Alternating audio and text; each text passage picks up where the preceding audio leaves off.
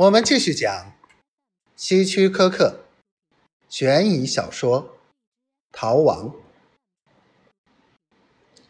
他离开酒吧，向那栋别墅驶去。那里没有灯光，但是他看到了伍德曼的汽车。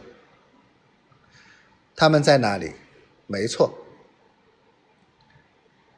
他把车停在道路的尽头。在车里坐了很长的时间，抽着烟。然后他从枪套里拔出手枪，检查一下它是否装满子弹。然后他又开回蓝斑马酒吧，喝了两杯酒。他回到别墅时，伍德曼的汽车还在那里。约翰尼走到前门。悄悄地打开窗户。当他沿着楼梯上去时，听到他们的低语声。卧室的门是开着的。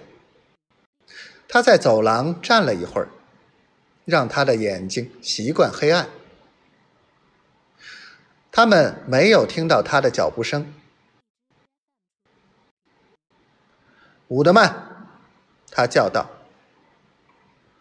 那人听到有人叫他，吃了一惊，骂骂咧咧的从床上起来。他妈的！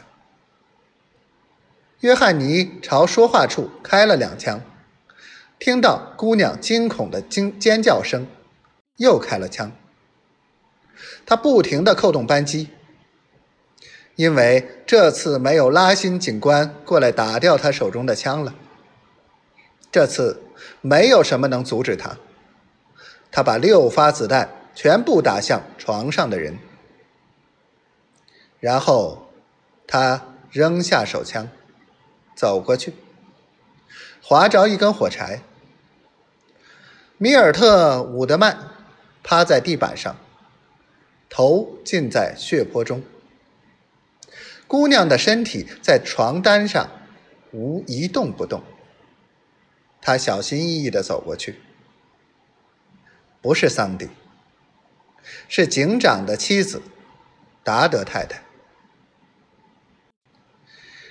这次他知道他完了，这次他知道再没有下一个小镇，没有新的生活了。但是他不得不。选择逃亡。